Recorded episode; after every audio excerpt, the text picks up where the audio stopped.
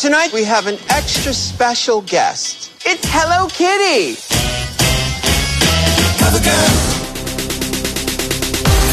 Reading, reading, reading fundamental.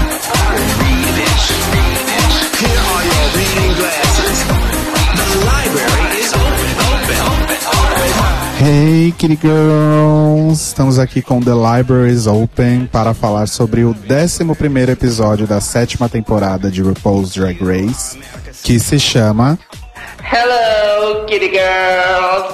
um episódio divertido até um certo momento, até mais ou menos seus 35 minutos. É. E aí depois fudeu, né? Mas enfim, a gente fala depois sobre isso. Eu sou o Rodrigo Cruz. Eu sou o Telo Caetano. E eu sou o Caio Braga e hoje o nosso extra special guest, diretamente de Jundiaí, é o entusiasta de moda e ilustrador prestes a entrar aí no mercado profissional, que eu vou obrigar ele a, é o Marco Aurélio Magoga. Aí. Aí, bem-vindo! Ah, obrigado. E Marco, Essa apresentação toda eu já me senti. Tô praticamente com a coroa da temporada agora. Arrasou. e Marco, qual que é a sua drag preferida? Então, eu vejo que é um consenso entre a galera convidada que fala que Raja é suprema e no meu coração também é suprema. Mas é, é uma escolha de Sofia pra mim escolher uma. Pra mim, Raja, Raven, Alaska e Willan é, disputam o mesmo, o mesmo tanto de amor no meu coração. Olha, Concordo, e é justo. Arrasou. ótimas arrasou. drags, inclusive. Sim, as melhores, na minha opinião. Eu quero mudar minha drag preferida. Pode mudar. A minha drag preferida é a Kátia. Aqueles, né? Bom, gente, antes da gente falar de toda a diversão e todo o sofrimento de Hello Kitty Girls, vamos dar uma lidinha nos comentários sobre o podcast da última semana. Girl, she not ready to have her. Show me what you got. Are you a Essa semana a gente teve bastante comentários de novos ouvintes, o que é muito legal. E eu vou começar lendo o comentário aqui do Mixcloud do Renan Kaique Germanota. Olha, um parente da nossa querida Lady Gaga. Olha, que chique. Chiquésimo. Eu vou te corrigir antes que ele corrija no comentário, é Germanota, não é Germanota. Tá, gente, desculpa. Eu vou devolver a carteirinha de viado quando eu, eu podcast. Não, de viado não, de Little Monster, você tem? Não cheguei a carimbar esse, não. Ah, então tá, tá, tá tudo bem. Nossa, eu, eu sempre falei Germanota também. Olha, vivendo e aprendendo, né? The Gente, Libraries Open tá- também é cultura. Família italiana, não tem Germanota, é Germanota. Gata, eu mal sei falar português, como diria a Cleo, quanto mais italiano. Exato. Bom, o comentário do Renan é o seguinte: Oi, gente, tudo bem? Então, ouvi o podcast de vocês com a indicação do Gui, o Extra Special Guest, do episódio 8. Gostei muito mesmo, sério, estão de parabéns pelo trabalho. E aqui vão algumas das minhas opiniões referentes a essa temporada. Ele tá gostando muito, mas o que tá irritando pra ele são os desafios seguidos de atuação, né? Aquilo que todo mundo, a gente, a gente falou, os nossos convidados todos falaram, tá, tá chato, né? Tá demais. E também tá irritando ele esses novos racers que se acham donos da verdade absoluta, sendo que começaram a ver agora na sétima temporada. As preferidas dele eram a Max e a Jaden, mas elas minaram qualquer expectativa dele durante o próprio programa. E agora ele não tem nenhuma preferida. Sobre o top 3 dele, ele acha que quem vai chegar é a Ginger, com certeza, pelo talento e pela trajetória. A Pearl, pela questão, não pela questão do talento, mas pela questão da superação, que a Mamaru sempre leva em consideração, né? Vamos observar aí Jinx, a Dor, né? Que teve aquele monte de problema. Então isso é bem válido. E a terceira do top 3 fica entre a Katia, que tá tendo uma trajetória muito boa, ou a Violet pela personalidade que mudou bastante. E que provavelmente vai ser que vai entrar no top 3 sem fazer lip sync. E ele tá dizendo que ele não acha a Violet necessariamente beat. Ele gosta bastante e ele acha que é muito da edição. No episódio próximo ele achava que quem ia sair é a Kennedy. E que por mais que seja talentosa, ele acha difícil que ela esteja no top 3 junto com a Dinky. E ele acha que a Katia sim que vai ser a nova Latrice. Também acho. E ele tá muito ansioso pelo episódio e ele aguarda o estilo gaga dos vestidos de Hello Kitty. E detalhe, que o Rodrigo vai ficar muito feliz. Ele gosta bastante da Sasha. Nossa, uma pessoa. Eu gosto também. Ai, três pessoas arrasaram. Monta um fã-clube, gente. Vai ter mais gente que o da Patrícia de Sabri. Já pode participar de Sasha Bell's Drag Race, já. Meu sonho. E, e ele diz que ela é realmente ela é incompreendida, mas ele também acha ela talentosa. E beijos pra todos nós. Beijo pra você também, Renan. Seja bem-vindo à nossa família. Beijo, Renan. Já sou seu fã Beijo, já. Renan. Qualquer pessoa que tenha coragem de sair na rua com um salto alto, batom e dizer que gosta da Sacha Bell, é. Eu sou fã. Tá? É o meu herói. É o meu herói, isso. Bom, o outro comentário aqui do Mixcloud é da Gisele Brito. E ela já começa falando quem é o top 3 dela: Kátia, Pé, Kennedy e Violet. Antes a costura era prova classificatória, agora é eliminatória e a Ginger vai rodar. Além disso, a edição força uma imagem de que ela está muito cheio. Enquanto isso, a Kennedy posa de fala na cara e honesta, como naquele episódio que ela fez favores ao escolher as duplas. Sim, ela jogou bem, bem verde ali, né? Do tipo, ai gente, eu não sou tão malvada assim. A Pearl é corajosa, enfrenta a RuPaul e tal, mas ela acha que ela não completou a curva de superação. A Violet vai muito melhor nesse estilo e a Kennedy dublando vai destruir qualquer um Fato. né? Realmente a gente pôde ver isso. Acho que ela elimina a Ginger ou a Pearl. O lip sync da Violet é bem mais forte que o da Pearl. A gente ainda não viu no programa, mas realmente, pelos vídeos que a gente já viu fora, é, o lip sync da Violet é bem legal mesmo. E se rolar um confronto direto, ele acha que ela leva, mesmo contra a Kennedy. A Pearl não ganha de mais ninguém na, na dublagem. Eu também acho que não. Que ela, se ela for, ela vai fazer aquela mesma coisa de boa e ficar balançando os braços, cagada. E Ó, rapidão, quem Sabe, viu eu- o preview, o preview do episódio que vem sabe que ela no vídeo vai fazer a mesma coisa. Ai, nossa. Outro comentário aqui, também de uma pessoa nova, que é o Luiz Gustavo Franco. Oi, galera.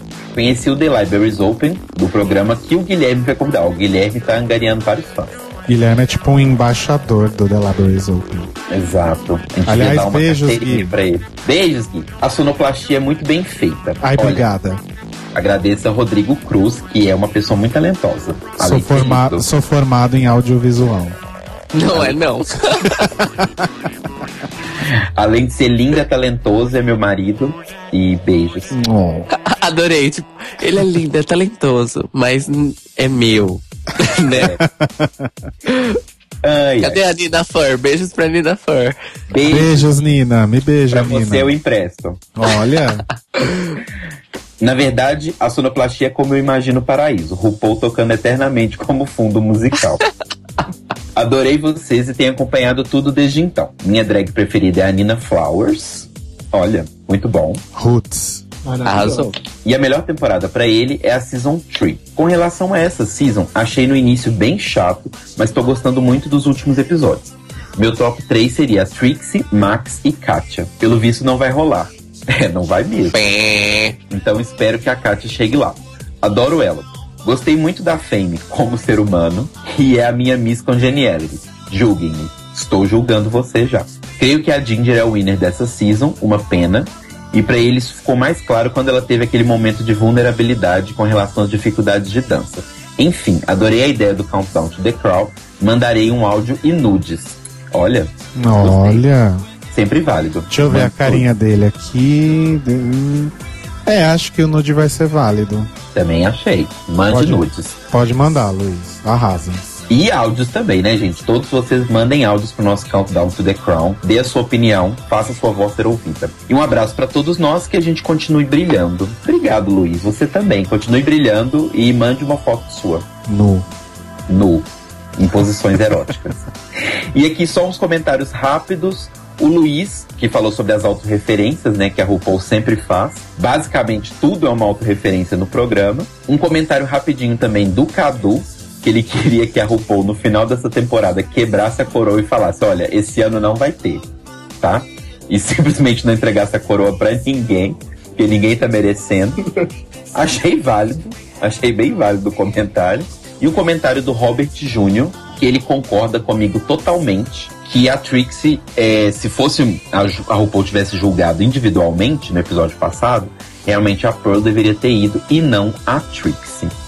E os comentários foram isso, mas eu queria tirar um momento para mandar beijos. Posso? Pode. Bom, eu queria mandar um beijo pra todo mundo que fez um comentário na minha foto de aniversário, eu montado de Matthew Anderson, nos anos, nos anos primordiais.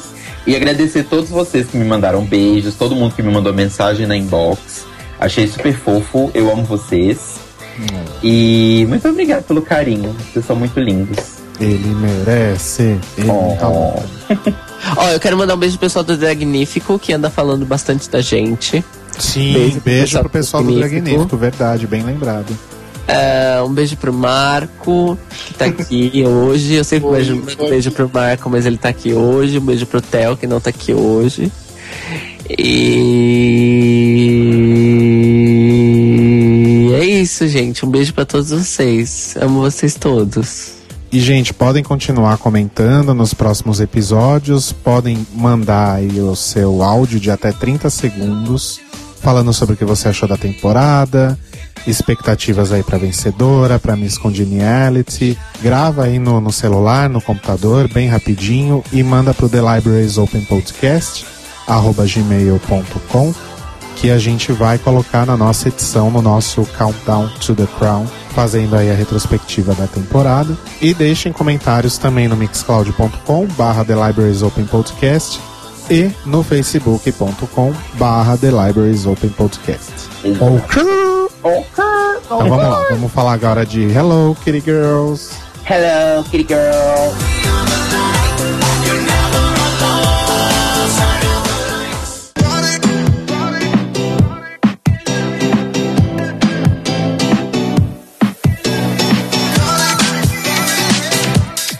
Mas e aí, gente, me conta, de uma forma geral, o que, que vocês acharam dessa pataquada toda aqui? Bem previsível. Em que sentido? É, em que sentido? Eu achei que esse. Porque assim, o RuPaul sempre surpreende a gente um pouco nos episódios, né? A gente sempre vai achando que é uma coisa e no final é outra.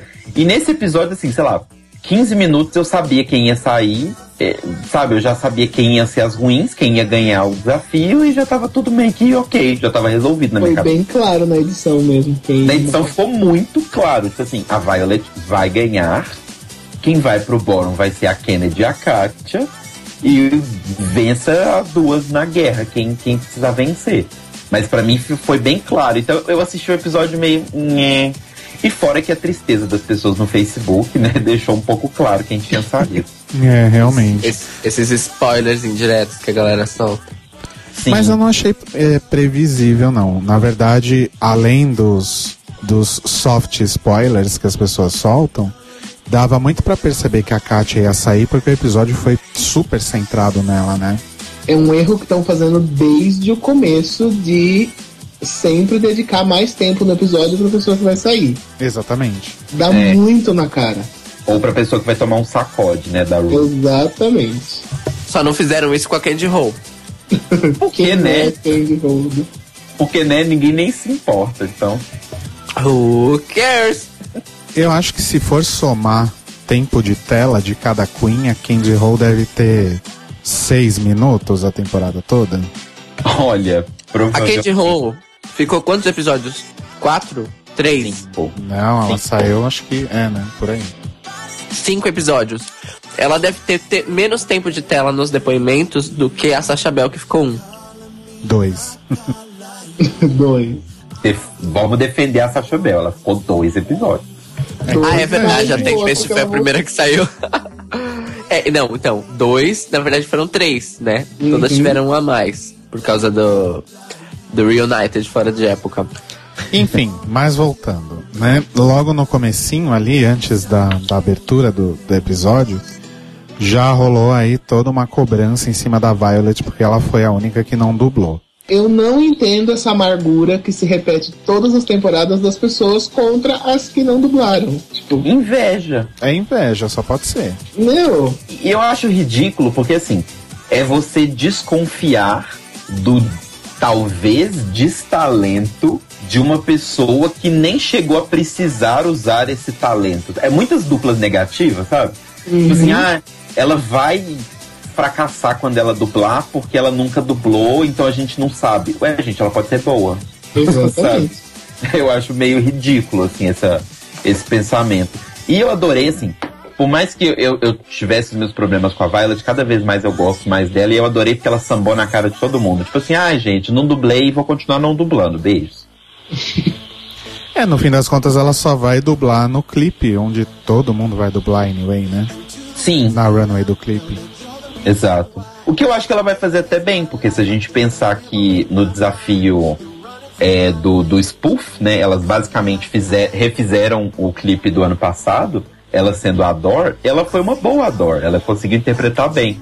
Então eu acho que, que talvez ela, ela se saia bem nessa questão do clipe. Ela tem uma desenvoltura legal do, do próprio corpo, uhum. ela tem um entendimento bacana do corpo. Então, se tiver essa parte de dança, por mais que ela não saiba dançar em si, tanto no, no spoof quanto no, no episódio da semana passada, ela mostrou que, beleza, se precisar, vamos embora, sabe? Tipo, não tem tempo ruim, vou aprender a dançar essa porra e vai dar certo. Por falar em interpretação e conhecimento e desenvoltura do próprio corpo, esse podcast está sendo gravado no dia em que as pessoas ventilaram aí o vídeo pornô da Violet Chachki, né? Gente, verdade. Ou melhor, do. Como é que é o nome de homem dele? Não sei. Enfim. Não, o nome de ator pornô é Frank Malone. Eu não Olha. sei se é o nome real, mas é Frank não, Malone. Alguém no Brasil Lip Syncers falou que Frank Malone é um ótimo nome para uma drag king. Eu acho, gosto. Quero ver. Acho adequado. Acho adequado. Bom, eu não vi o vídeo, vocês que viram. Ah, é um ah, vídeo... Momento fofoca, momento fofoca é menos traumatizante que o da Detox, mas tudo Nossa. é menos traumatizante que o da Detox. Então... Nossa, o da Detox é, é, é de dar pesadelos, sabe? Tipo... É, o, o que eu fiquei pensando desse da Violet, na verdade, eu fiquei tentando analisar socialmente o vídeo, porque assim, ela é muito novinha, eu acho que ela tem 22, 21, não, não lembro exatamente, mas ela é muito novinha. E no vídeo ela parece ser ainda mais novinha fiquei eu pensando se ela já tinha 18 quando fez. É, eu acho que ela já. Mas eu acho que ela, tipo, era barely legal, sabe? Tipo, acabei de fazer 18. Tipo, fiz 18 num dia, no dia seguinte filmei o, a cena. Olha, é, o nome real da Violet é Jason Dardo. E na gravação, né? No, no momento da gravação do, do programa, ela tinha 22 anos, talvez já esteja com 23. E parecia ser bem mais novinho, né? No, no... Sim, é, deve, tava... ter, deve ter realmente, tipo, acabado de fazer 18 e foi lá. E... É que o cabelo não ajuda também, né? A descobrir. Nossa, é aquele, aquele cabelo. cabelo. Aquele cabelo não. atemporal. É, mas. Ou anacrônico, coisa... fica a dúvida. Mas eu achei muito legal hoje à tarde no trabalho. Eu tava dando uma pescadinha no Twitter e estavam rolando os comentários, né? Porque parece que estourou no meio de todo mundo. E aí várias queens estavam tweetando uhum. sobre. E aí a Sharon falando, tipo, achou muito legal e tal, e que não sei o quê. E aí uma pessoa até perguntou pra Sharon, tipo, ah, mas qual que você acha melhor? O dela ou da Detox? Aí a Sharon virou e falou assim: ah, eu acho que os dois me parecem bem parecidos, ambos são pornô. tipo, sabe, são dois vídeos pornô, né? É a mesma coisa. Gente, e eu adorei a Dor falando assim que agora ela gosta. É, a Dor falando que agora ela gosta muito mais da Violet do que ela já gostava. e a Violet, tipo, reagiu super na esportiva, né? No, no Twitter ela postou mas, mas, LOL mas... Vintage Smut. Exato. Aí eu acho que ela, ela, ela mostra isso na, na, nas montagens, ela mostrou isso no Born Naked. Ela é muito segura do próprio corpo, ela tem uma segurança muito grande para alguém da idade dela. E Sim, outra coisa, né? Tá você fez um filme, você fez um filme pornô numa era que a pornografia, o veículo da pornografia é a internet. Como é que você não vai querer que ninguém ache isso depois? Né? É meio. É, eu acho que é além do ingênuo, você, se você pensa assim, é uhum. burrice até.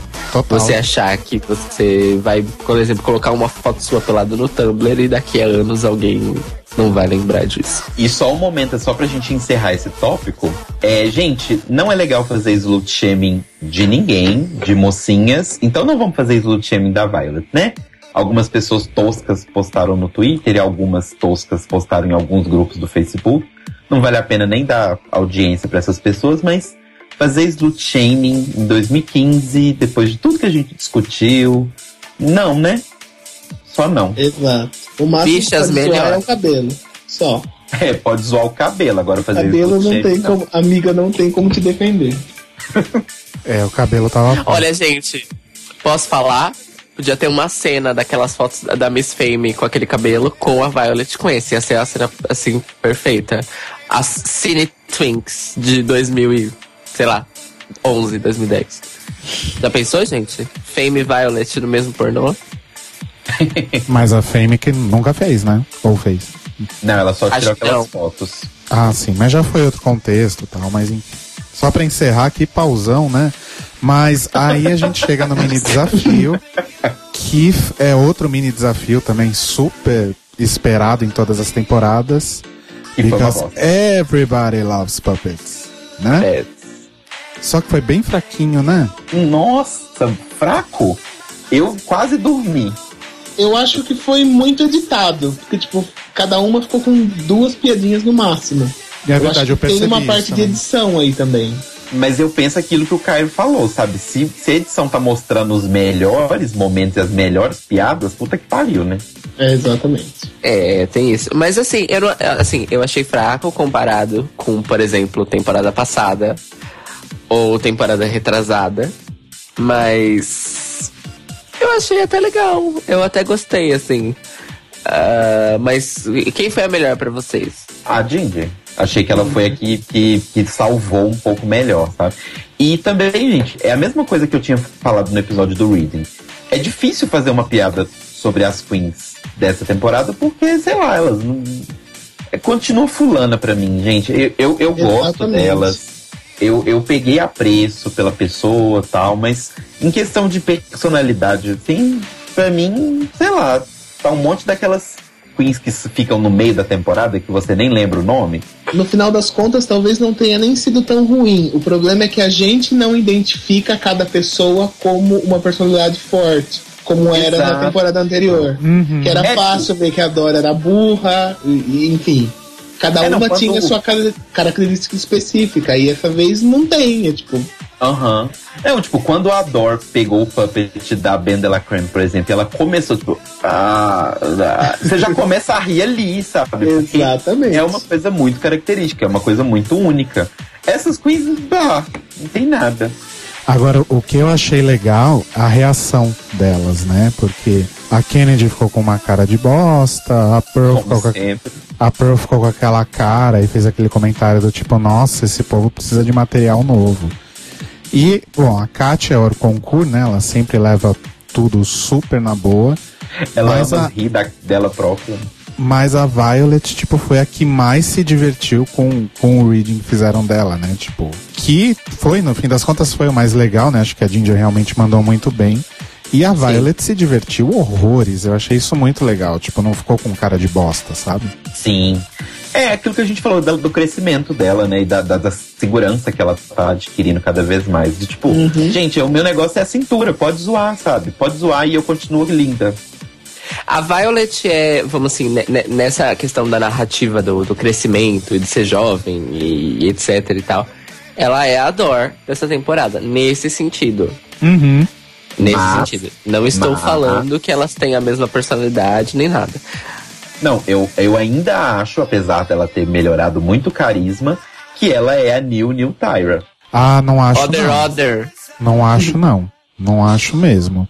Posso a falar Tyra, quem vai ser Other, Other Tyra? Se A- ganhar essa temporada, Kennedy. Kennedy vai ser a segunda participante menos popular.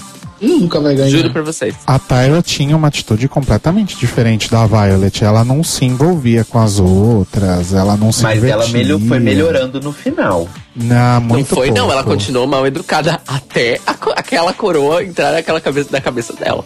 É, eu não, não acho que ela lembra a Tyra nesse sentido, não. Não mesmo. Eu também acho no que começo não. da temporada, Nossa. talvez. A gente até fez uma relação lá no, num episódio lá atrás, mas hoje, de jeito nenhum.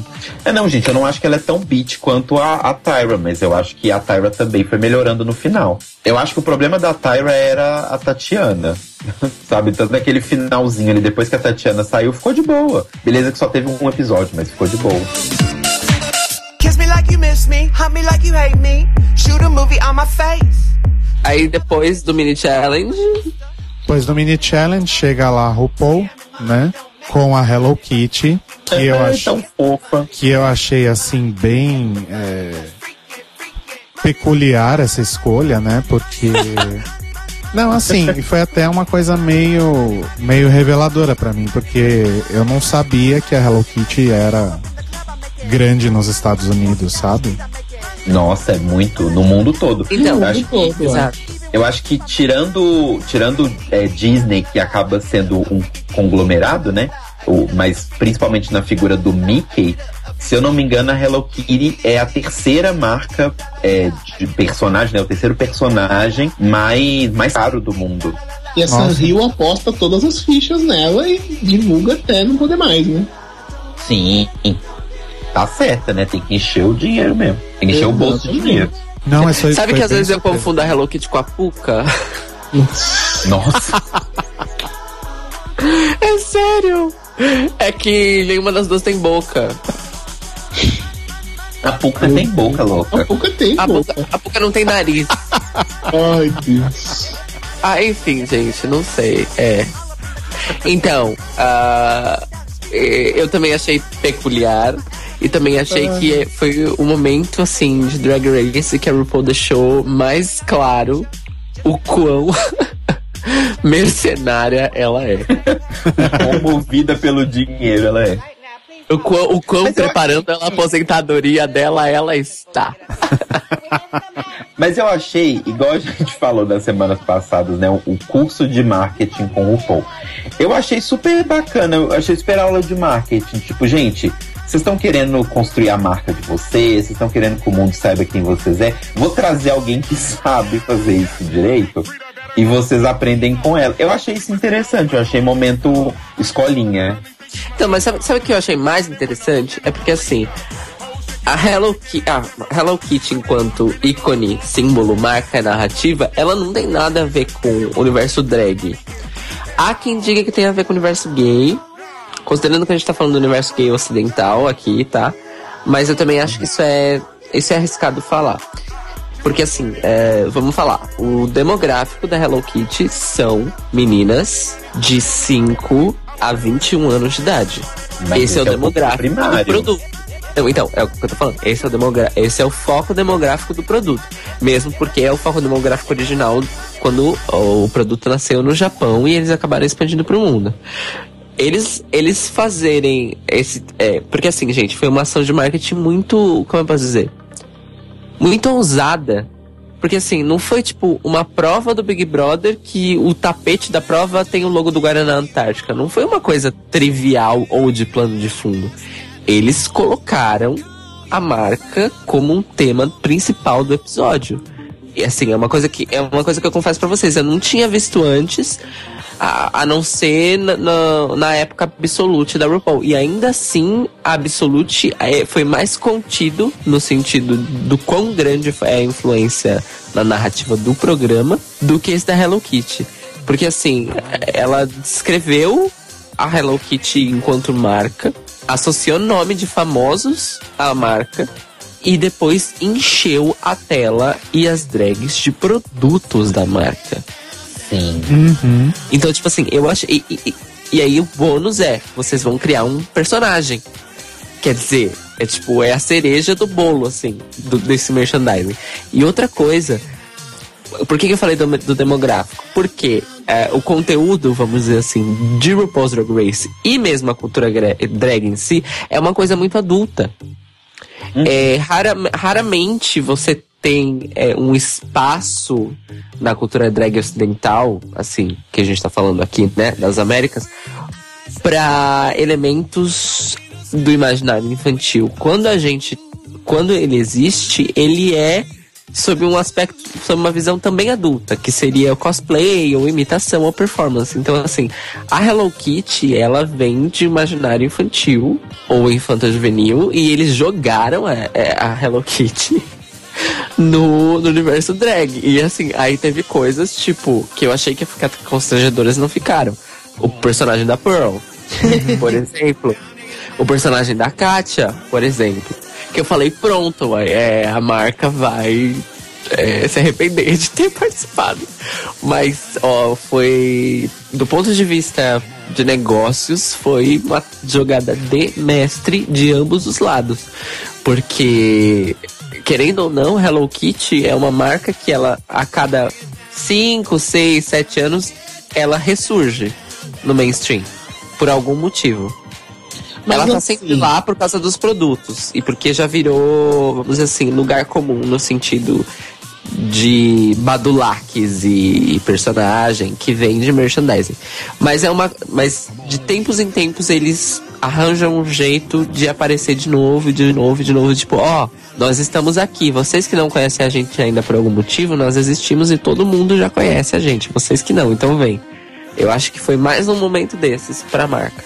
Enfim. Eu já acho que apesar da propaganda pesada, é, não ficou forçado porque souberam conduzir, apesar de todo o merchan que fizeram, conduzir a Hello Kitty como um ícone da cultura pop atual. É mais que Não, uma é- marca, é uma referência pop. Sim, eu não achei forçado. Eu não, Então, por isso que não ficou forçado. Exato. Então, você falou que não ficou forçado, e não ficou mesmo por causa disso. Porque foi mais do que um merchan, tipo, ai, vamos vender a vodka de açaí. Isso é um merchan, claro. Agora, a Hello Kitty não. A Hello Kitty foi um elemento inserido como uma referência pop mesmo, mais do que uma marca. Por isso que acho que funcionou melhor. Além de tudo isso, o mais interessante do tema foi justamente fugir do lugar comum, né? Que a gente já viu aí em tantas temporadas, e trazer um elemento completamente diferente e absurdo pra narrativa, né? Tipo, foi completamente Sim, absurdo. Quando sim. você ia imaginar num episódio de RuPaul's Drag Race que elas iam ter que montar looks usando pedaços de Hello Kitty, sabe? Tudo bem que a America's Next Top Model já fez antes, né? Ah, Mas é? Já, Com Hello Kitty? com Hello Kitty, com Mentira. photoshoot e tudo mais. Gente, eu não sabia disso. RuPaul é, copia Tyler descaradamente, né? Sim, fato. né? Mas faz bem melhor várias coisas. Sim. É verdade. Mas o photoshoot da Hello Kitty no, no Top Model foi incrível também. Mas aí depois, né, dessa, dessa parte inicial da Hello Kitty, entra o nosso querido, amado, careca e de acordo com a diva sexy, jurado Santino Rice. Shake the dice to the rise. Eu gostava como a RuPaul apresentava ele na primeira temporada. The shameless outspoken designer who's no stranger to the runway, Santino! Era muito É. Mas eu vou falar que eu não gostava do Santino, eu era uma das pessoas que tinha problema com ele, mas eu gostei muito da participação dele, porque eu achei que foi uma coisa meio Tingan, o, o trabalho que o Tingan faz no, no Project Runway. É. Porque assim, eu não sei se todo mundo assiste, mas Sim. o Tingan ele faz um pouquinho diferente do que a RuPaul faz. Porque no caso da RuPaul, ela é, ela é jurada direta, né? Ela é a líder da bancada, ela que decide. Então, quando ela vai ali conversar com as queens, ela não necessariamente ajuda a queen. Ela dá até umas dicas e tal, um, um- uns certos uns certos conselhos, mas ela fala, gata, quem manda aqui é você, sabe? Tipo, não, não sou eu que tô fazendo, é você É que tá que o fazendo. Tingan é mentor, né? É, o Tingan já é, ele faz uma figura mais de mentor, então ele vem e fala, olha, isso não funciona bem em você, isso funciona bem em você, isso é um conceito interessante, leva esse conceito pra frente, é muito mais, é, ajuda, né, muito mais. E eu achei Ele legal... não é jurado, então ele é imparcial pra poder ajudar. O que ajuda, é Exato. melhor, do- é diferente da RuPaul, né? Exato. E eu achei bacana porque o Santino fez isso. E, e ele, como um designer de moda, é uma participação interessante pra ajudar elas nesse ponto. É, achei que ele funcionou mais como convidado do que como jurado fixo, realmente. Também achei. Se o Santino participasse, por exemplo, de- desses. é, se ele fosse um, um ajudante, né? Tipo o Matt Anderson é, só que ele ajudasse nos desafios de look, eu acho que seria uma participação super legal e ele poderia continuar no programa. Também acho. Ah, não. Aqueles. Ai, gente, eu Gente, nunca tive eu problema nenhum com o Santino, juro. Nunca. Ah, eu nunca, eu, eu nunca, nunca gostei dele. Eu fui desgostando dele ao longo das temporadas. Mas eu realmente gostei da participação dele, porque esse lance dele ter sido o Tingan, entre aspas, né, na, na parte do workroom, é, meio que mostrou um lado mais amigável dele, Uhum. né? Que fazia tempo que a gente não via no programa, por sinal. É, mas eu achei, eu achei bem interessante. E aí a edição deu aquele momento que eu não sei se foi forçado, se não foi, de, tipo, Violet. Nossa, eu fiquei com flertando. vergonha alheia. Porque foi- ficou muito longo o momento. Não foi tipo Adam Lambert com April. Foi Aham. algo arrastado por vários momentos longos. Sim. E eu a já acho RuPaul bi- virando a cabeça, né? Tipo, oi? Oi? É, E exatamente. eu já acho bizarro alguém achar o, o Santino atraente, sabe? Porque eu acho ele muito feio. Desculpa. Eu não acho ele feio, ele só realmente não, não me atrai. Assim, entendo quem gosta, ele tem lá suas qualidades físicas e até intelectuais, admito, mas not my cup of tea. O que eu achei engraçado foi descobrir, né? Porque na bancada a gente não, não tinha essa impressão. E descobrir que ele é mais alto que a RuPaul. Desmontada, obviamente, né? RuPaul tem 1,93m e Santino tem 1,96m. Mas provavelmente Santino devia estar com algum saltinho ali. Porque ele tava bem mais alto que a RuPaul. Não era só 3 centímetros de diferença. Sim. A não Mas ser que a RuPaul esteja encolhendo com a idade, né? Tem isso também. E eu vou dizer que naquela foto de divulgação dos, dos juízes, né, que eles fazem na runway, eu fiquei com medo, porque assim, o Santino tava bizarro. Alguém mais achou que ele tava, tipo, sabe aquele meme quando pega a cabeça da pessoa e vai multiplicando o pescoço, o pescoço fica longo? Tipo, a- tipo, é, a. Formation, né? É, não, mas a referência que eu ia dar era um pouco mais refinada. Qual que é o nome daquela moça? Grace Jones. Ficou tipo aquelas fotos da Grace Jones, sabe? Que, que, que ia multiplicando assim o pescoço pra poder ficar um pescoço longo, o braço Ok, longo. ok. Uh, Long Santino is long. Não, e ele foi com uma roupa que dava a ilusão também de que ele era muito mais longo do que é, né?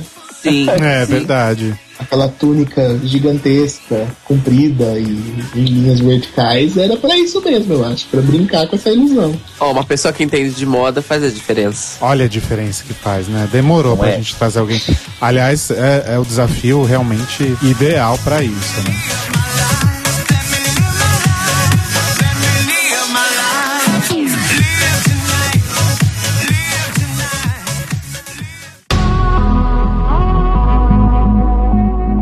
Vamos já então falar um pouco da, da produção dos looks, né? Vamos. E aproveitar pra desmascarar a Ginger, né?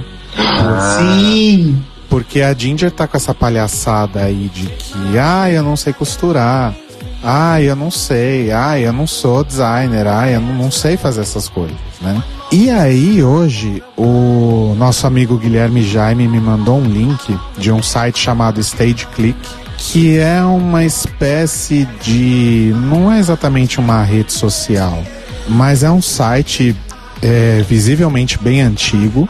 é, de É um prof- currículo lápis artístico. isso, exatamente. É exatamente. É tipo um site de currículo de pessoas envolvidas aí com, com teatro, com musicais, com produção, etc. E tem o currículo do Joshua Eads Brown, mais conhecido como Ginger Minj, com todas aí as. todo o currículo realmente, tudo que ele sabe fazer, os, o- os espetáculos que ele participou, que ele produziu, né? Então Como vê. lá- coreógrafo e como figurinista, isso. né? E você vê lá como ele, ele produziu custom design para Susical the Musical, Bye Bye Birdie, Sweeney Todd, Cabaré. Isso aí entre 2004 e 2008, né? E ele foi indicado para vários prêmios, como ator, como ator coadjuvante, como custom design, set Gente. design. Mas foi assim, premiado e indicado para várias coisas aí. fazendo a meia-culpa, sem querer fazer, é, postaram logo em seguida alguns comentários no próprio Reddit mesmo, de pessoas que conhecem e que já trabalharam junto, argumentando que na verdade é, o site não descreve o tamanho das produções e que na verdade eram produções de teatro comunitário, eram coisas pequenas Hum. e que né, não, não dá pra julgar a capacidade da pessoa pra, fazendo um teatrinho ali local pra um musical Broadway. Não, ok, mas assim, entre ele fazer costume design pra oito peças, mesmo que seja teatro comunitário, ele chegar em RuPaul's e falar, e falar, eu não sei costurar, É, é eu esse já é acho uma ponto. forçação de É barra. esse- mais, uma, mais uma meia-culpa, e não estou defendendo, porque eu Advogada acho do que- diabo. Não, eu acho realmente que ela tá fazendo isso pra, pra parecer vulnerável. Mas, fazendo a meia-culpa, dá pra ser figurinista sem saber costurar. Que você pode pegar a coisa pronta. Ok, isso é um ponto real, real. Mas ela fez outro come- comentário, que ela disse, I am not a costume designer. É, O que pode não ser totalmente Se ela pegou uma coisa pronta, ela não é uma designer mesmo. Não, beleza, mas é nos desafios que elas tinham que criar as roupas é que ela fez essa, esse texto, né? Ela disse, I'm not a custom designer. Só que assim, isso é uma meia verdade, no mínimo. Sim. E, e numa boa, mesmo que ela. Eu acho que os testes de coreografia dela são três. Mesmo que for em teatro comuni- comunitário, ela dizer que não sabe dançar também, eu acho que é um. Aí eu já acho a da dança mais grave que da costura. Da dança, realmente, eu achei que a enganação foi maior. sim. Porque, tipo, falar que eu fui figurinista, eu posso ir na lojinha, comprar e falar, olha, fiz o figurino da peça. Agora, a dança, se eu, mesmo que eu tenha só ensaiado a galera e pegado uma coreografia pronta, eu tenho que ter um mínimo de conhecimento pra ensaiar. E falar, ah, eu não sei dançar, meu Deus, que pânico, aí eu já achei forçação mesmo. Aí você nota também pelo look da, da, da Ginger, o, o Eleganza, que assim, gente, desculpa, quem não sabe costurar é a Katia e a Kennedy. Né? Que uma pegou um, um catsuit, outra pegou lá outra coisa, colaram um monte de Hello Kitty em cima e foram pra passarela. Agora você vê. a Kátia sabe costurar. A Kátia sabe, sim. Ai, Sabe? gente, Inclusive, ela faz as roupas dela. né? Mas, mas ela tava toda cagada, toda. Mas eu acho que ela cagou porque ela, ela não teve. Ela não conseguiu formular o conceito e a Desculpa, mas ideia. eu acho genial a piada catsuit pra Hello Kitty. Né? Mas assim, ela não conseguiu fazer a tempo. É, é tipo aquela coisa, sabe? O deadline tava chegando, ela precisava que ficasse pronto. Se ela tivesse tido a solução na cabeça dela antes, ela teria conseguido executar melhor, entendeu? Pode não ter conceito, mas o caimento tava ótimo. É, então, tecnicamente a roupa tava ok, né? Uhum. Mas, é, então, mas ela, mas era, mas foi a o struggle que foi mostrado mesmo, o struggle de que eu não consigo fechar uma ideia que eu acho boa o suficiente. Exatamente. Esse foi o struggle.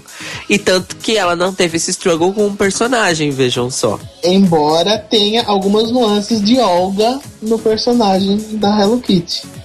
Tipo, Ah, a, claro. a boca e, enfim, o bafo e o dente amarelado. Ela tem alguma coisa com dente, a Kátia, não sei. É, mas eu acho que, que, que cada, cada um dos personagens tinha muito dela própria, né? Da drag própria. Sim.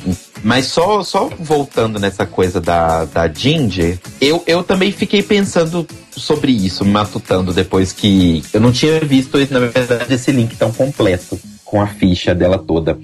Mas eu realmente já tava achando um pouco estranho, porque assim, me corrijam se eu estiver enganado. Os, os looks não eram para ser construídos do zero, certo? Não que não necessariamente. necessariamente. O próprio Santino deu a dica, né, pra Kennedy, se eu não me engano, pra ela Ah, pegar tá. alguma coisa e trabalhar em cima daquilo, né? Hum, tá. É, não, porque durante o episódio me deu justamente essa dúvida. Se a Ginger já tinha aquele vestido e ela só colou é, Hello Kitties em cima, aí eu, acho que seria realmente sim, o, vestido porque mais. a frente tava muito bem feitinha. Ou a mentira dela de não saber costurar é muito forte, porque não tava repuxando, não tava torto, não tava nada. Eu acho que ela realmente pegou um vestido pronto e costurou aquela frente É. na frente. Eu fiquei nessa dúvida, porque assim, das duas, uma, ou ela foi mentirosa pra caramba e ela sabe costurar muito bem e fez aquele vestido, porque o, o pano realmente parecia com os panos que estavam na bancada de Hello Kitty. Ou então ela é cara de pau pra caralho, simplesmente pegou um vestido pronto que ela tinha e colou Hello Kitties nela.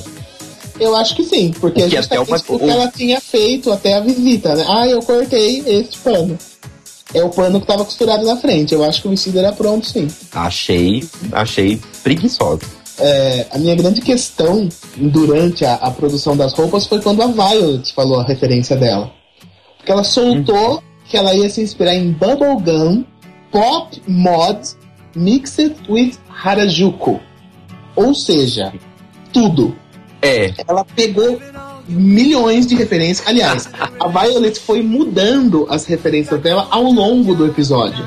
Tanto que ela começou com isso e terminou na passarela com Barbarella, falando que era Barbarella. Ou seja, é, eu entendo que a Violet é novinha e é a que mais tenha informação de moda ali entre as que estão ali. Mas eu acho também que ela estava um pouco perdida e para justificar as coisas que ela queria fazer, ela inventou um monte de referências que na verdade não se casam.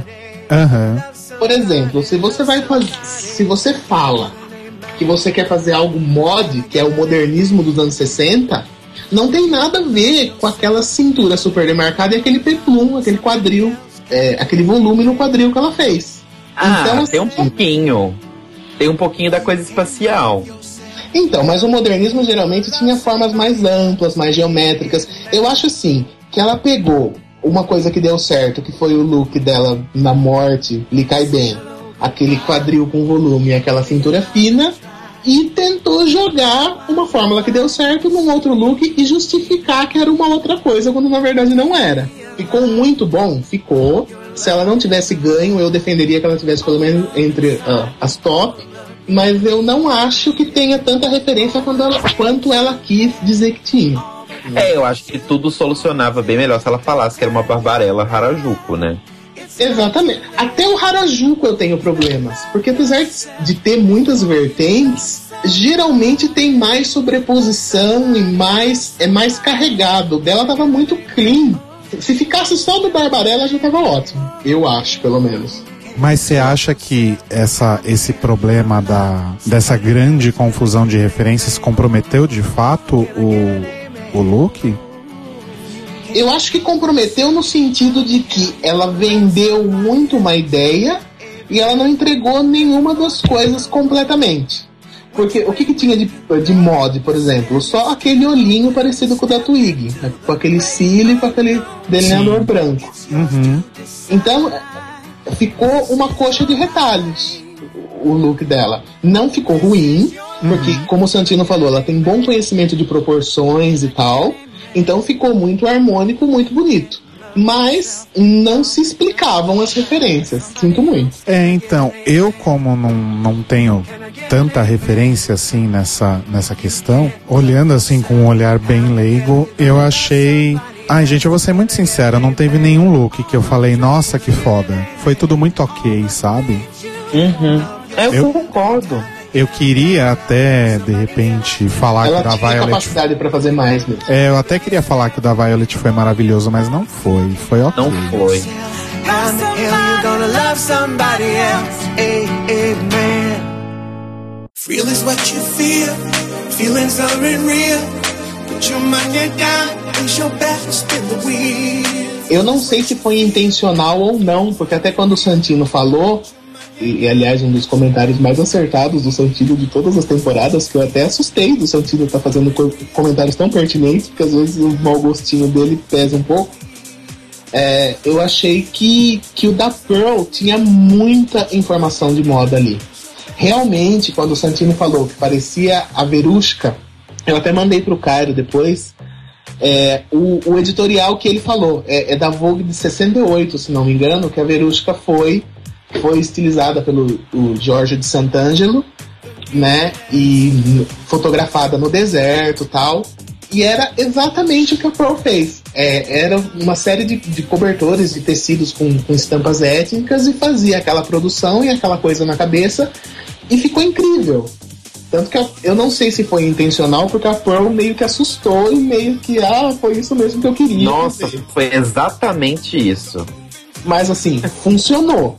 Poderia ser mais comprido um pouco, que eu achei um pouco curto com aquele. Com aquela sainha trompete curta embaixo, ok. talvez no, no photo review a Raven vá gongar isso, porque ficou realmente um pouco curto. Mas ela é alta, eu entendo que o cobertor não chegava até o pé dela. Mas na- no quesito informação de moda tava perfeito e no ponto. É, Eu mas, acho- mas eu concordo com isso que o Rodrigo falou, sabe? Nada me deixou, tipo, nossa, que coisa maravilhosa. E, e eu não acho que foi a temática. Eu fiquei até pensando por um tempo que talvez tivesse sido a temática e o fato de que normalmente nesses momentos eleganza, momentos ball, né, que a gente tem no programa, geralmente são três looks. Uhum. Um look jovem, um look sério e um look noite espalhafatoso. E nesse a gente teve só um, porque eu não considero que o look, sei lá, tá, a gente teve dois, beleza. Teve dois. É personagem. Eu fiquei pensando inicialmente que talvez pudesse ter sido o tema, porque Hello Kitty é uma coisa Não. complicada de trabalhar, tem toda uma mesma paleta, mas eu acho que não. Não.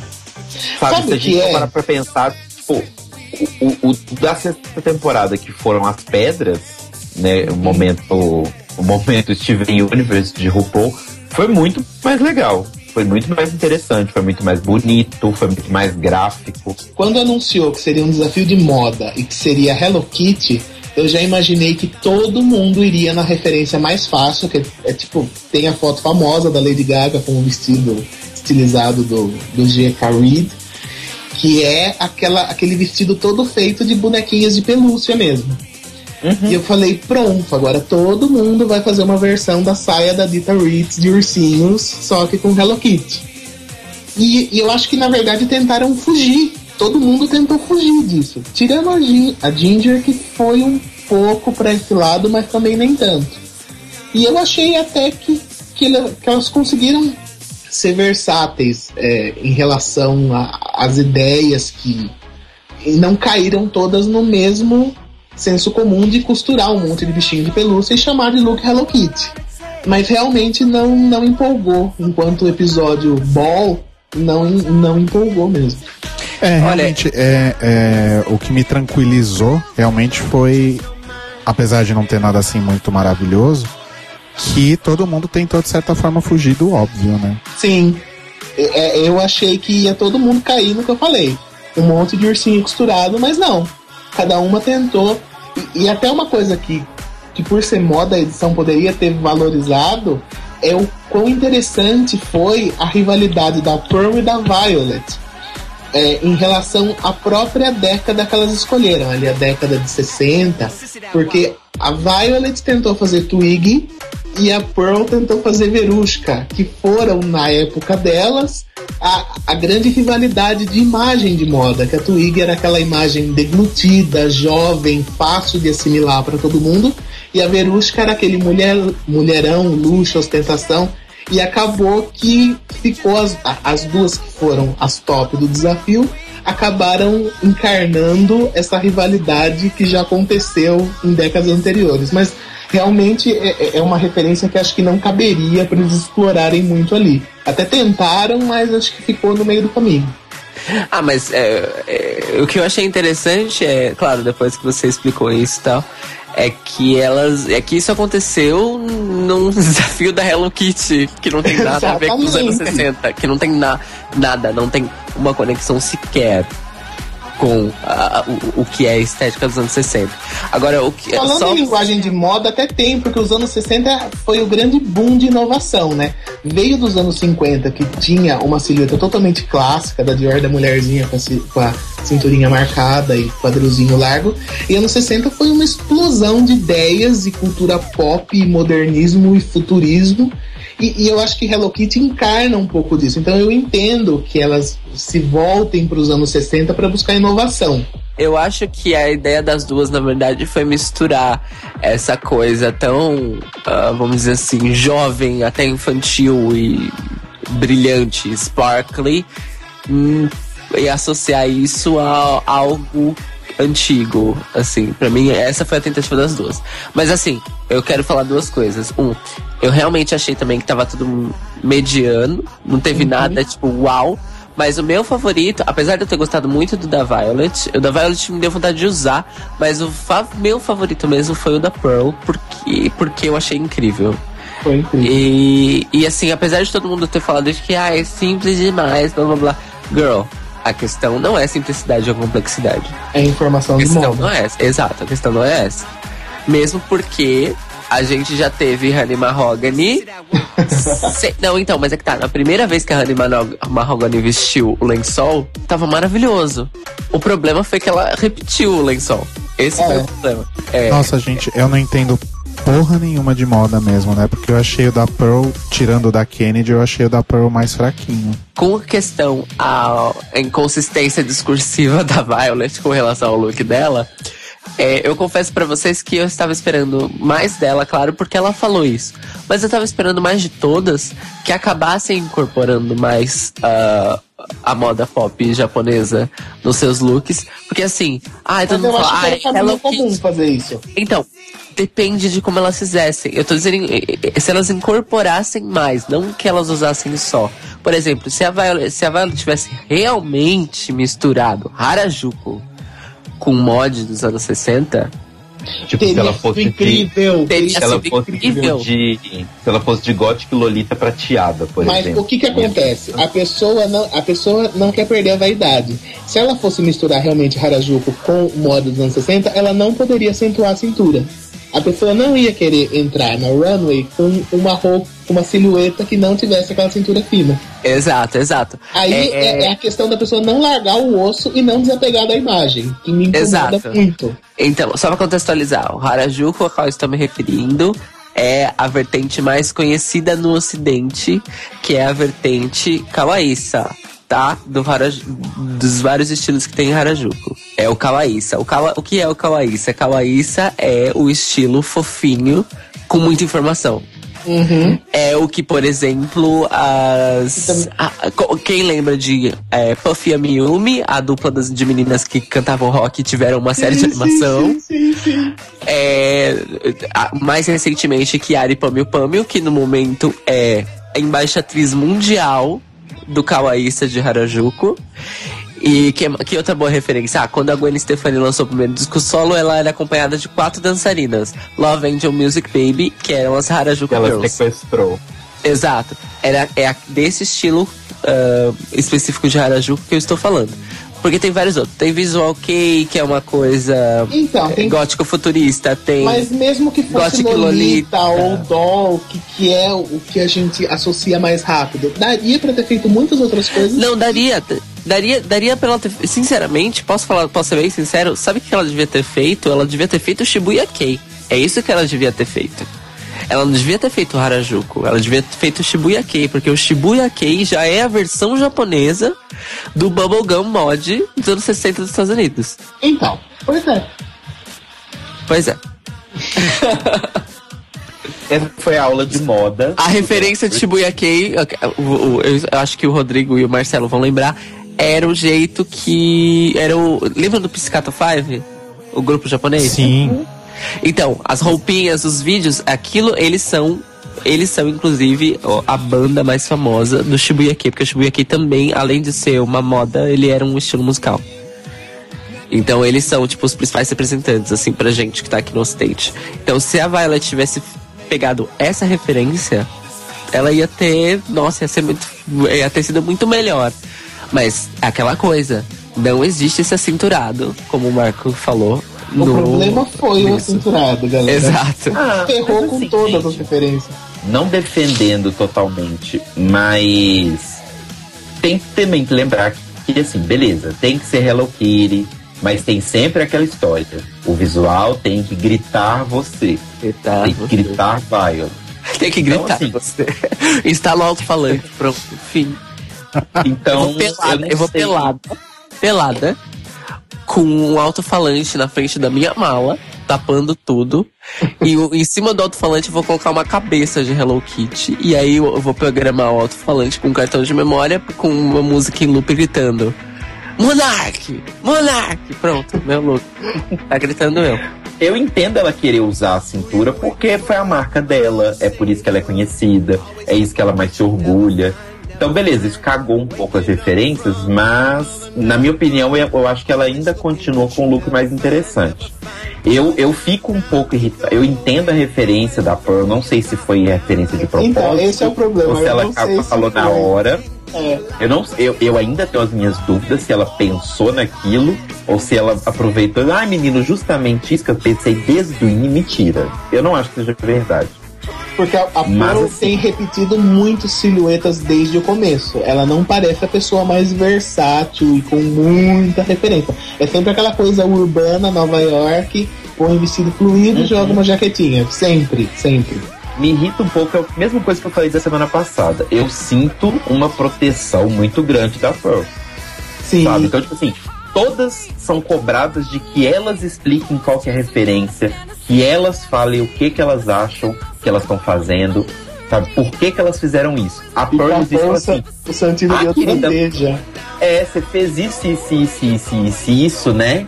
Foi, foi, foi. É, é tipo professor de escola, gente. É. Ah, então você fez seu para casa? Fiz.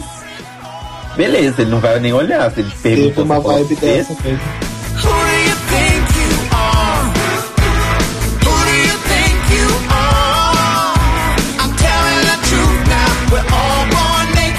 Saindo um pouco então dessa coisa do, dos looks do Eleganza, o que, que vocês acharam do conceito do, das BFFs? O que, que vocês acharam em termos de, da, da historinha que foi contada da Kátia produção? destruiu. Total. Você Total. pegar o ícone capitalista Hello Kitty e fazer uma BFF socialista é, é- é maravilhoso, gente. Transcende legal. qualquer, qualquer informação de moda, porque é, é inteligência pura. É É, uma alfinetada maravilhosa. O dela eu achei o mais inteligente, mas eu confesso que, assim, comercialmente analisando é, enquanto marca e etc., o da Ginger eu acho o mais legal porque era o mais vendável. Eu acho o da Violet mais vendável. Eu achei o da Ginger, porque assim, a Hello Kitty e esses personagens é, japoneses e tal, eles têm uma coisa de ter amigos que são animaizinhos diferentes. Sim. Então, assim, beleza que o da Ginger tava caricato. É que eu achei. é, a caricato. performance foi muito camp. O, o personagem funciona, mas eu acho que a performance não. Uhum. É, mas eu acho que assim, se fossem. Se, pensando assim, aquela coisa, imagina que é um, é um produto para crianças e tal, é, ou seja, tem que ser coisas facilmente distinguíveis, né? Então, assim, todas eram meio que gatinhas, eram também gatinhas um pouquinho diferentes. Eu achei interessante o da. Porque eu até achei que, sei lá, em algum momento alguém ia pintar aquela cabeça branca, sabe? Ia fazer, sei lá, um gatinho que fosse amarelo, um gatinho que Romero fosse malhado, Brito, né? um, é, um gatinho Romero Brito. Não. Porque isso é muito forte em questão de, de marketing, de, de marca e marketing e design de personagem mesmo, né? Você não faz dois personagens é, que vão ser muito parecidos dentro de uma linha de BFF, porque as crianças precisam diferenciar. Então, um personagem é o azul, outro é o vermelho, outro é o amarelo. Eu Uhum. gostei do que a Ginger fez, porque é, é mais plausível nesse universo de personagens e dessas coisas que uma gatinha tem uma amiga vaca do que a gatinha tem uma amiga gatinha que é muito parecida com ela. Eu acho assim, que deve, o, o da, o da Ginger funcionaria no Japão e o da Violet funcionaria no Ocidente. Porque a Violet fez uma amiga Barbie pra Hello Kitty. É uma referência que, que as crianças daqui eu acho que assimilam muito mais. Uhum. Então eu acho que em questão de marketing, se lançassem o da Ginger lá e o da Violet aqui, venderia muito. é, não, eu falo mais assim, mais, não querendo dar carteirada, mas pelo fato de ter estudado design de personagem, que é justamente por isso. Se você for estudar em questão de criação de, de, de, de grupo de personagens, né? É muito melhor que você crie personagens que cada um tem uma característica muito marcante. Foi a única que teve a ideia de fazer um bicho diferente, né? Exato, Apesar porque de não ter executado muito bem. é, apesar de ter. De ter executado um, um pouco camp demais, ter, ter um pouco exagerado e a qualidade não tá muito boa, faz muito mais sentido nesse mundo de, de character design que um gato tem uma amiga vaca do que um gato tem uma amiga gata muito parecida. Já Kennedy e Pearl foram os clichês, né? A Band e a Gueto. Então não saíram muito da zona de conforto, eu acho. Eu acho. Elas foram elas, né? E a, e a Kennedy, inclusive, repetiu o personagem que ela fez no spoof. Sim. Mas a Pearl foi divertida, pelo menos eu gostei bastante. Sim. E a Michelle Visage também.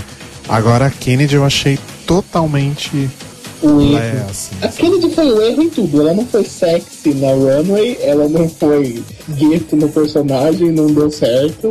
Foi, foi todo o erro. É, pra mim o que mais me incomodou foi o fato. Eu me incomodo muito com isso, delas repetirem exatamente a mesma coisa.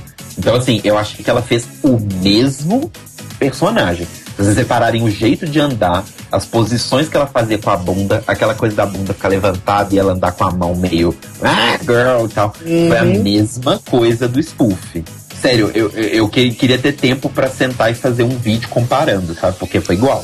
É que a Kennedy não é o tipo de drag queen que incorpora personagem, né? Não. Ela tá mais pro pageant do que pra uma drag de interpretação. Muito. Ela é sempre Kennedy, né? Apesar dela no Snatch Game, ela ter ido muito bem. Sim, com, com uma escolha de personagem totalmente arriscada e convenhamos, fora do que se esperava de uma drag queen. Funcionou? Funcionou.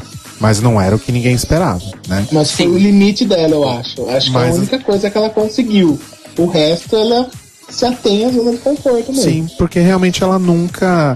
é, não que ela nunca tenha que tido fazer isso, mas não é. Não é o trabalho dela, né? O trabalho dela é se apresentar, dublar, dar pirueta e, e arrasar no palco, sabe? Não é criar um enredo, criar histórias e personagens como a Katia faz, né? A Katia apresenta, durante toda essa temporada, a Katia apresentou pelo menos três personagens diferentes. Todas russas, ok. Mas todas muito diferentes entre si. Sim. É, isso é verdade.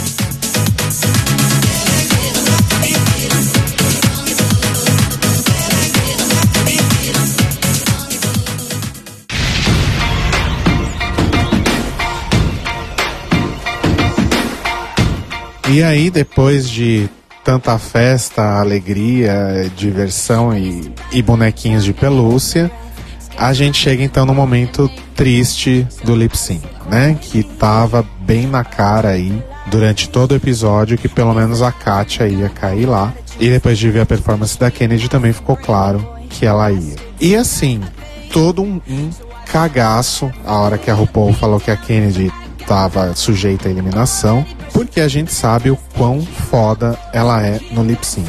Por mais que eu tenha odiado o resultado final, óbvio, eu não queria que a Katia saísse de jeito nenhum e indo contra praticamente todo mundo, eu vou ter que defender Kennedy Davenport nesse lip sync. Não, não tinha como. Não É. tinha como. Ela simplesmente destruiu. Ela fez o que ela sabe fazer de melhor e ela destruiu naquele lip sync.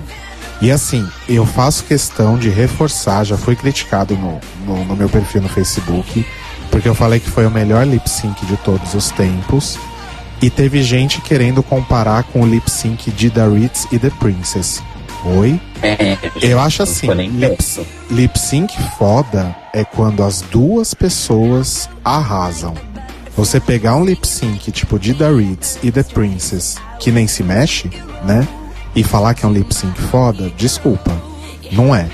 Não é. Foi uma bosta. De The Ritz e The Princess foi uma bosta. E ponto final.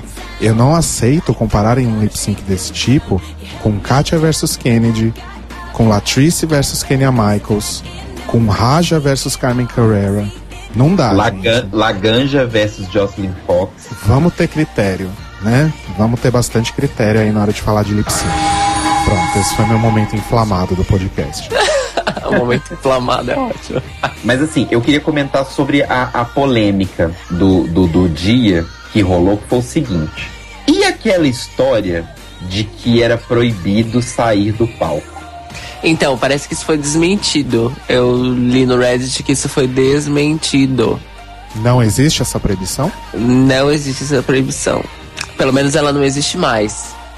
Certo? Elas pararam de sair do palco só porque elas perceberam que era ridículo.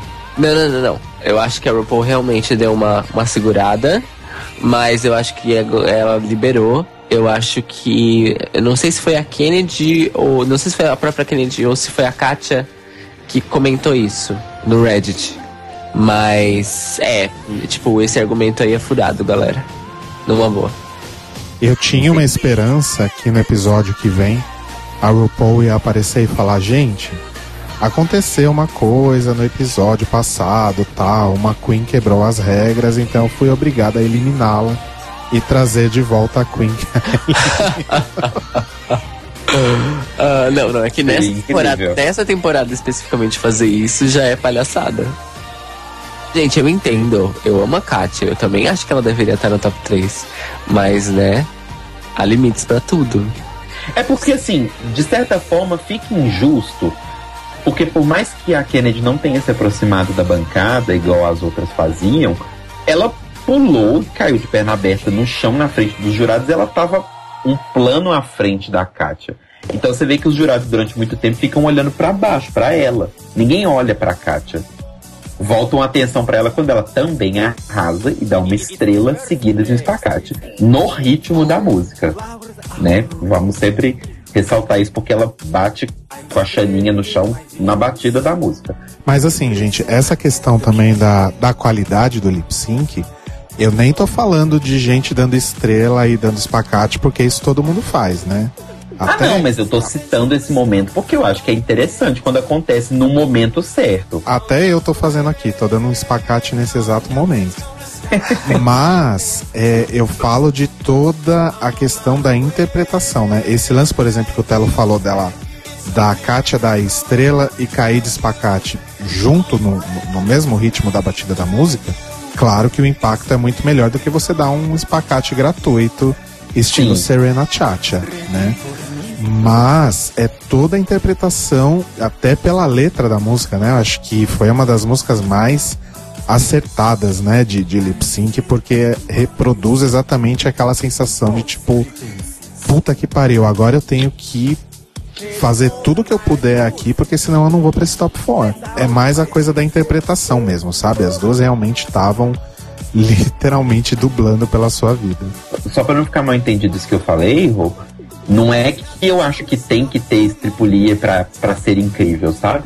É só porque eu acho que quando elas conseguem fazer isso junto com a música, sabe? Ou seja, ela não para a interpretação pra começar a ser Diana dos Santos rodando o palco.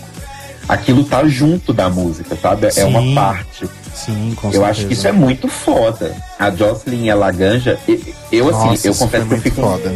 Isso foi eu fico na dúvida, sabe, se, se aquele foi melhor ou se foi esse. Eu não sei se, eu- se tem um impacto desse ter sido agora, e por isso eu tô achando melhor. Mas assim, aquela coisa de que as duas. A música tem uma batida forte.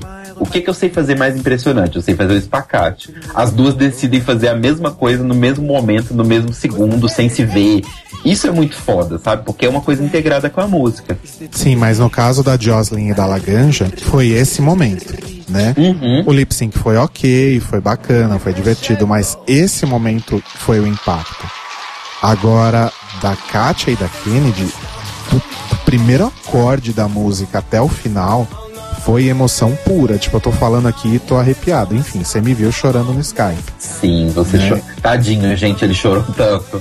Eu fiquei Sério. com muita pena. E eu eu fiquei chorei. triste, mas eu não chorei. E assim, eu, eu chorei. Óbvio que eu tava triste de ver que a Katia ia sair. Mas eu chorei mais pela emoção do lip sync do que pela saída da Katia. Sério. Eu já li, assim, eu li a performance da Kennedy com uma certa nuance de desespero. Eu acho que ela foi um pouco além do que pedia a música. Eu acho que a, a Katia foi mais pontual na, na transmissão da- do, do sentimento da música e, e no acompanhamento da batida do que foi a Kennedy. Eu acho que não precisava, além do split, aquele headbang junto, por exemplo. É tipo Little Kenya Michaels versus Latriz? Exato.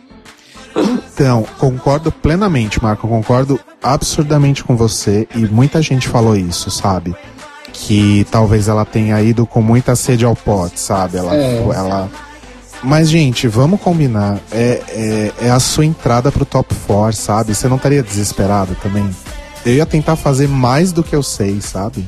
Esse negócio do desespero que, que o Marco falou e que você também falou, eu até tava. A gente teve uma, uma, uma conversa né, no seu status do Facebook com o Júnior Rodrigues sobre, sobre se foi exagerado ou se não foi exagerado. E eu, eu, eu até concordo com o Júnior e com o Marco que foi um pouquinho exagerado mesmo. pro, pro que a música pedia, o da Kátia foi mais contido, mais dentro da música. Mas também eu acho isso super válido, sabe, que você falou. É um momento, sabe? É a emoção de caralho, tipo, se eu ganhar isso aqui, eu tô muito mais próxima do título, sabe? Eu preciso muito disso. E eu acho isso muito bacana. Então eu não me incomodou o, o headbang e o, e o certo desespero. Então, mas eu acho que se a Kennedy fosse um pouco além, ela ia virar Milan ali no palco.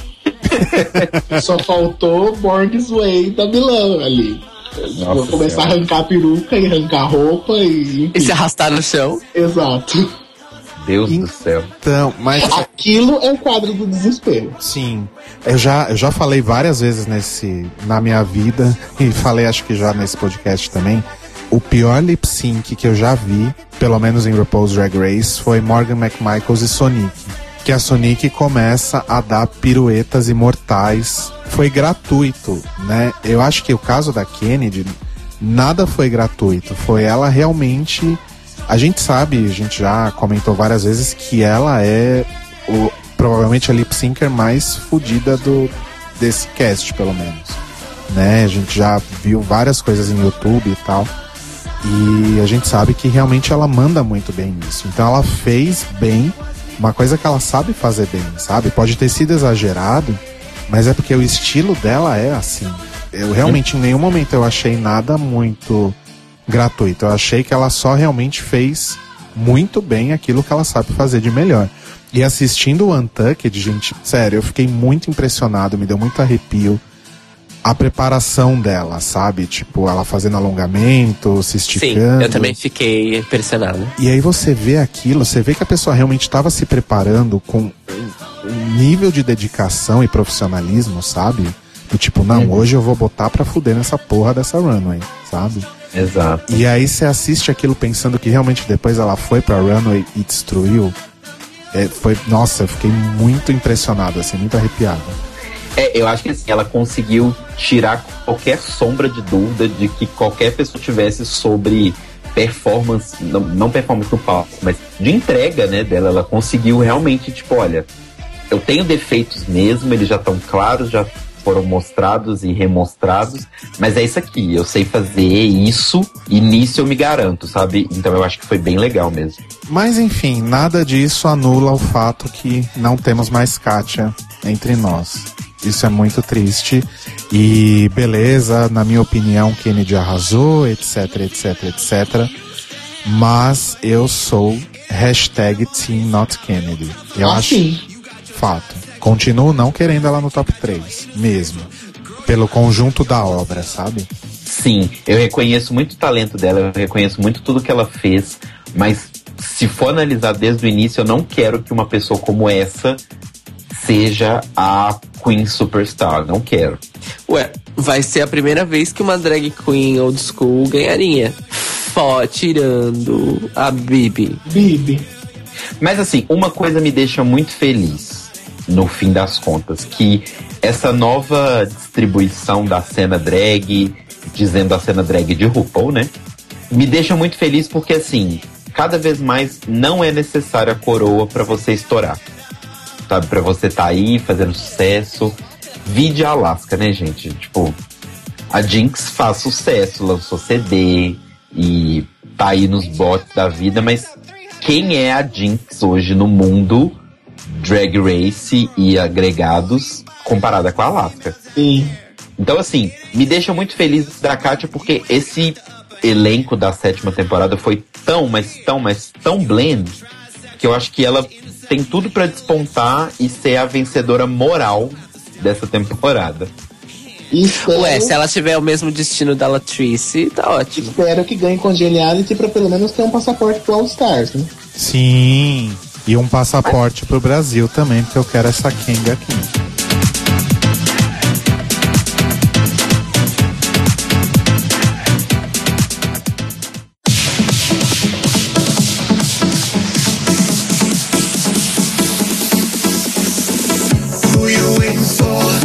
Então, enquanto a gente aí se recupera da, da perda da Kátia, né? Vamos nos preparar então para o, o último episódio oficial, digamos assim, né, da, da sétima temporada, antes do Countdown e antes do, do Reunited, que é o famoso episódio, né, onde rola a gravação do, do novo clipe da RuPaul com as Queens e o lip sync que vai decidir aí quem vai pro top 3. E em mais uma linda estratégia aí de marketing de RuPaul, né? E até como forma de amarrar a temporada, o último episódio se chama And the Rest is Drag. Ou seja, Hã? Hã? Pegaram? primeiro episódio chamava Born Naked e o último se chama And the Rest is Drag. Eu, Eu achei, achei- eu gostei, achei-. Não, eu achei incrível, achei narrativo, É achei conceitual. shakespeariano, achei maravilhoso. Achei conceitual. Conceitual, no bom conceitual. sentido, não Conceitual no bom sentido. Olha, a gente. Ó, se tem uma coisa que esse podcast fez de mal pra humanidade, essas pessoas começarem a usar conceitual como, como um shade pra uma coisa mal acabada. Eu acho horrível porque eu sempre usei essa palavra no melhor dos sentidos possíveis, sabe? Tipo, eu estudei arte, gente. Como sou Tipo, conceitual. É, acho que tá claro aí pra todo mundo, né? Mas, mas pras amiguinhas aí um pouco mais, mais lentas que não pegaram, o clipe, né, vai ser Born Naked. E muito eu, provavelmente a versão remix que tá no Realness. é, eu tô torcendo muito pra isso, porque essa versão é melhor do que a versão original, inclusive. Ah, é que eu gosto tanto daquele rock. Eu gosto também, mas eu acho esse remix tão bom.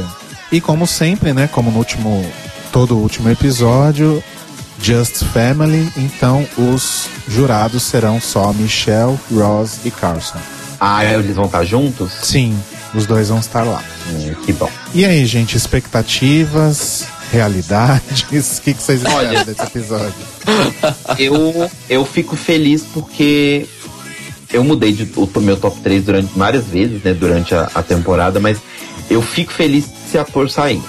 Porque aí eu acho que eu cheguei num, num, num, num top 3 que eu acho aceitável. Jura que você quer a Kennedy no top 3? Eu prefiro ela do que a Pearl. Ai, não sei. Aliás, eu tem uma. a Kátia, na verdade, né, gente? Vamos ser sinceros. Mas já que não tem a Kátia, eu prefiro que vá a Kennedy, porque eu acho que a Kennedy ali ela tem um motivo e uma representação. Ela tá ali representando uma categoria e um público. A Pearl, pra mim, se for, é a mesma categoria da Violet e é uma Violet mal acabada. Não quero. Aliás, a gente esqueceu de falar aí enquanto a gente falava do, do episódio, eu só queria amarrar isso rapidinho. Que uma coisa que me conquistou muito na Pearl foi ela contando como ela criou a personagem, né? Ah, foi lindo. Foi muito bonito isso. Foi lindo, foi lindo. Eu lembrei de você, amor. Sabia? De verdade. De verdade mesmo. É, Enfim, desculpa, gente. Momento, momento romance. Fofo. Eu achei fofo, mas eu continuo não, não querendo ela no top 3. É, eu acho que Kennedy seria a cota Roxy Andrews, né? Da final. É, tem que ter uma odiada, né? É. Se bem que muita gente odeia a Ginger, né? É, a Ginger caminhou pra ser bem odiada também. Olha, eu vou falar pra vocês uma coisa. A gente. É, tá difícil de saber quem seria a odiar, a mais odiada. Porque todas têm um nível de reiterismo. a- Todas assim, fora a Pearl. Digamos que a Pearl esteja fora do top 3. Violet tem os seus haters. Ginger tem seus haters, Kennedy tem seus haters. Não é igual temporadas anteriores que, tipo, uma das queens tinha muito mais haters É. sabe? Tipo, tá muito equilibrada a popularidade de- desse top. Inclusive, eu ouso dizer que tá equilibrada a popularidade desse top 4. Mas tá equilibrado de uma forma diferente do que tava na temporada passada. Porque na temporada passada era um amor geral. Essa temporada é um É um ódio geral. É, mas isso tem a ver também com o jeito que a temporada foi acontecendo, né? Uhum. Uma bosta. É, é, nós odiamos mais a temporada do que as queens, né? É, é aquilo que eu falei. Eu garrei simpatia. Eu não consegui garrar amor por ninguém. Eu garrei amor na Kátia, Na desculpa. Kátia. Claro. E eu tenho que confessar, na Trixie também. E na Max. Né, é, a Kátia, eu realmente. Tá, a Kátia tem o amor. Agora a Trixie, por mais que, que, que seja fofa e tal, Não garrei amor, não. Garrei só simpatia. Trix eu não agarrei amor na temporada. Só fora dela. Bom, eu nem preciso falar em quem eu garrei amor, né? Ah, não. Não, não precisa. Literalmente não precisa. Mas assim, de certa forma, eu tô mais ou menos como eu tava na, na temporada passada. Porque vocês lembram que Darian Lake eliminou Ben Creme, né? Que foi o equivalente da Kennedy eliminando Eliminar a a Katia, Katia. né? Que é. Eu, eu acho, inclusive, que vai catapultar a Katia pra ser congeniality. Sim, exatamente. Eu tenho Que é o certeza que que, impulsionou o Ben Delacreme a ser também, né? Porque seria Jocelyn a temporada inteira e quando aconteceu aquilo, todo mundo, não, Justice, Justice. E Exato. acabou o Ben Delacreme ganhando, né? Eu tenho certeza, se, se não for a Katia, a Congeniality vai ser a Trixie. Posso falar? Eu desconfio de que se não for a Katia, vai ser a Fame. Puta que pariu. Nossa senhora. Não é pra Eu tanto, não tô né? brincando. Tinha Não. muita gente comentando que a Fame era congeniality. Mas enfim, e aí na temporada anterior, na verdade, eu só queria realmente que a Darian saísse, como eu quero agora que a Kennedy saia também, né? Só que a diferença é que na temporada passada no Top 3 eu tava torcendo muito pra Ador, apesar de aceitar que a Bianca ganhasse também, pra mim seria maravilhoso. Agora nessa, gente, qualquer uma das três que ganhar, não sendo a Kennedy, né? sabe? Tipo, torço pra Violet, vou ser, vou ser bem sincero, eu quero que a Violet ganhe. Mas se a Ginger ganhar, ou se a Pearl ganhar, também tá, tá tudo bem. Eu supero. Oitava É. temporada tá aí, sabe? É, eu tô bem nesse nível também, viu? E olha que eu não me- nem era Team Not Courtney temporada passada. Porque apesar de eu preferir, claro, a Adore, era a que eu mais gostava, qualquer uma das três que a RuPaul anunciasse que era vencedora, eu ia falar, beleza, foi justo. A RuPaul não errou, sabe? Agora nessa temporada, qualquer uma que ela anunciar, vai ser a mesma coisa, mas vai ser tipo, foda-se. Meh. E posso fazer meu merchan? Ai, meu Ah, Deus. pronto. Ai meu Deus, eu tenho um merchan pra fazer um merchan importante. A gente primeiro podia agradecer nosso convidado, deixar ele fazer o merchan dele e depois você faz o seu, né? Tá, tudo bem, você tem razão. Desculpa, Desculpa amor. Marco, Não, não, tô de boa. Buy Cairo on iTunes. ok.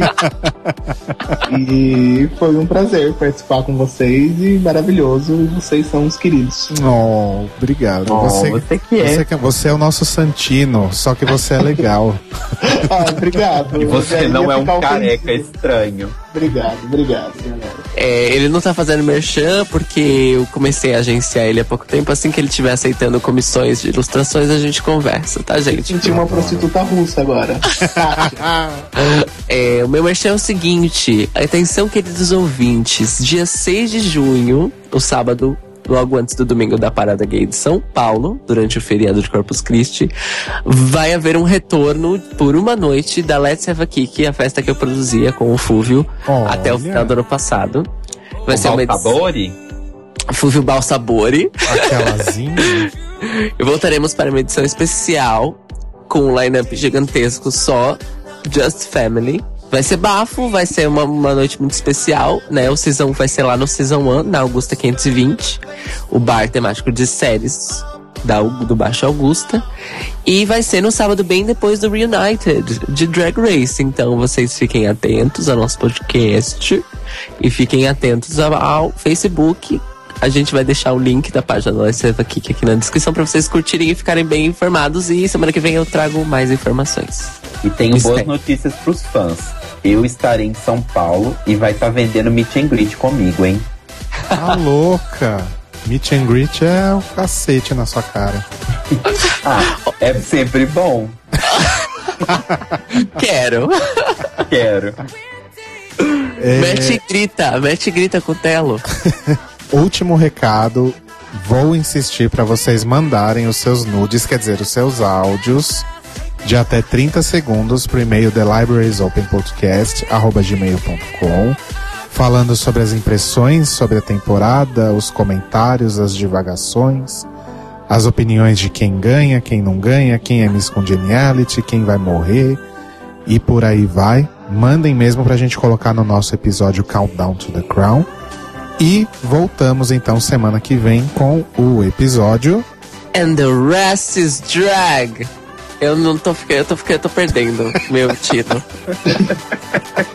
Pera, não, deixa, deixa eu pensar em outra coisa. Tá. And the rest is drag. Hã?